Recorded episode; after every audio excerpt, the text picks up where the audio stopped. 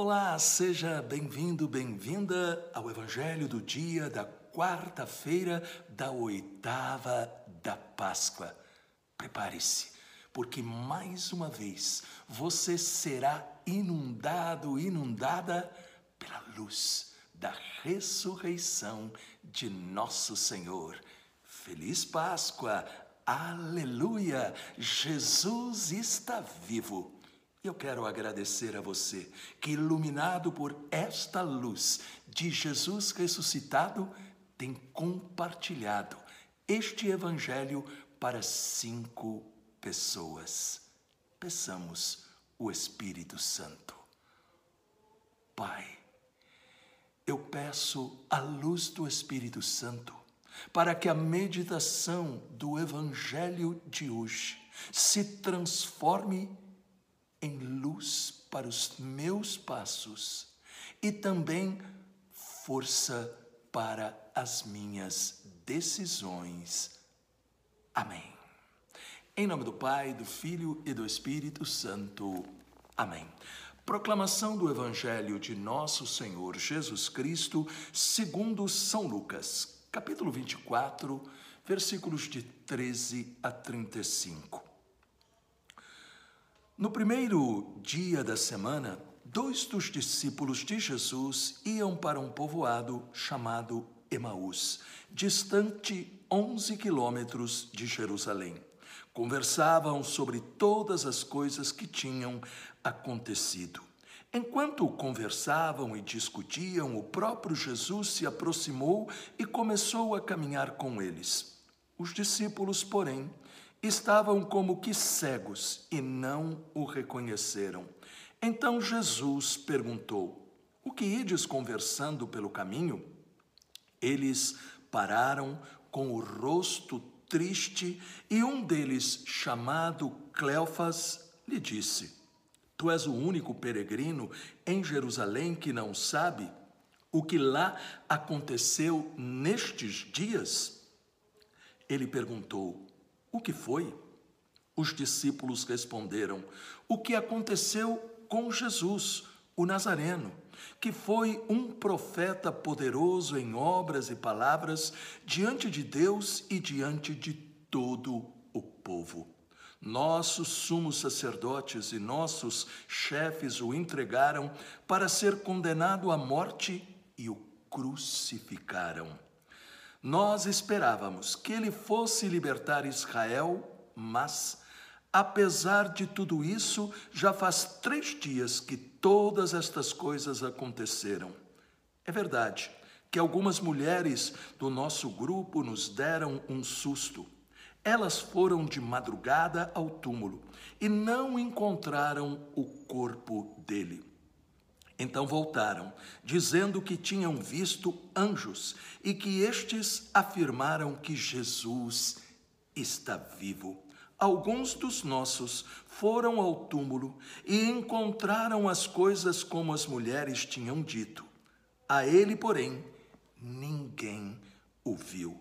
Então Jesus lhes disse: como sois sem inteligência e lentos para crer em tudo que os profetas falaram. Será que o Cristo não devia sofrer tudo isso para entrar na sua glória? E começando por Moisés, passando pelos profetas, explicava aos discípulos todas as passagens da Escritura que falavam a respeito dele. Quando chegaram perto do povoado para onde iam, Jesus fez de conta que ia mais adiante. Eles, porém, insistiram com Jesus, dizendo: Fica conosco, pois já é tarde e a noite vem chegando. Jesus entrou para ficar com eles. Quando se sentou à mesa com eles, tomou o pão, abençoou partiu-o e lhes distribuiu. Nisso, os olhos dos discípulos se abriram e eles reconheceram Jesus. Jesus, porém, desapareceu da frente deles. Então, um disse ao outro: não estava ardendo o nosso coração quando ele nos falava pelo caminho e nos explicava as Escrituras? Naquela mesma hora, eles se levantaram e voltaram para Jerusalém, onde encontraram os onze reunidos com os outros. E estes confirmaram: realmente, o Senhor ressuscitou e apareceu a Simão.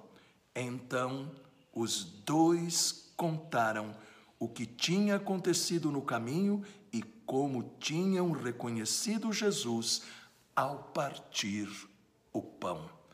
Palavra da salvação. Glória a vós, Senhor.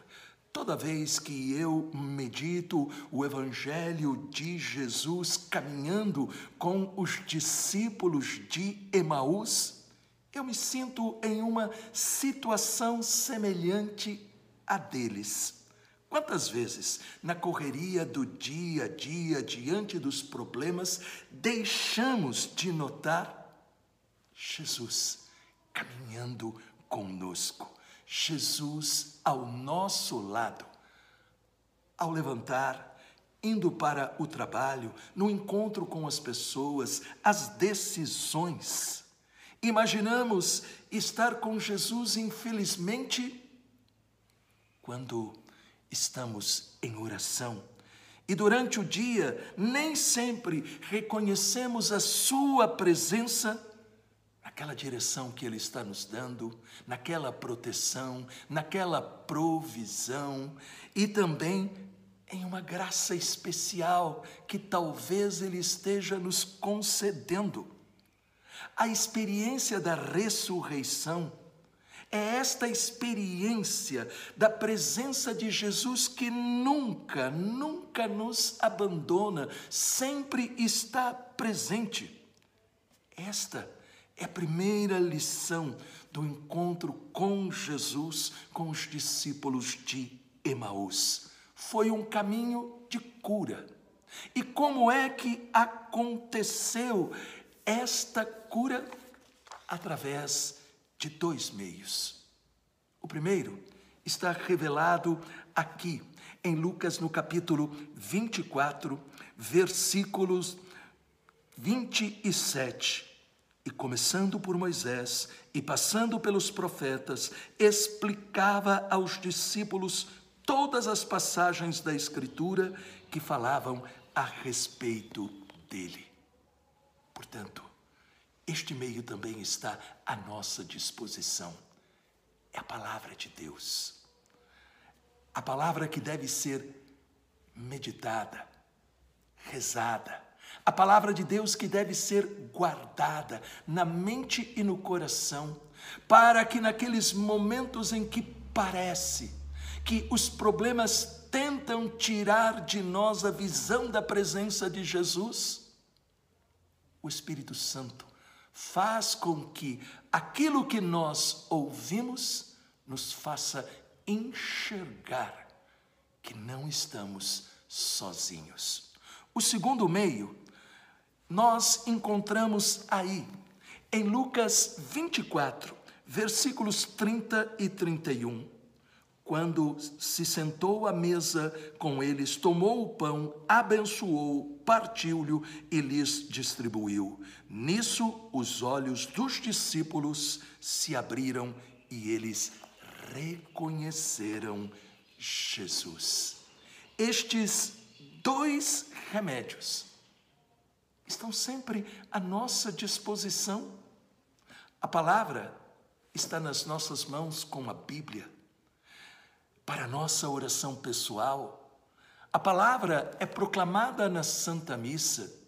A Eucaristia se torna real nos altares das nossas igrejas e é oferecida a nós como alimento, para que nós possamos levar Jesus conosco.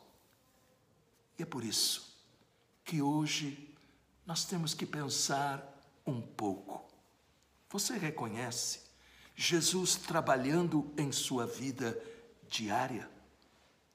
como você pode aumentar o espaço para Jesus se mover em você? Oremos. Jesus, abre os meus olhos e ajuda-me a reconhecer-te no caminho da vida.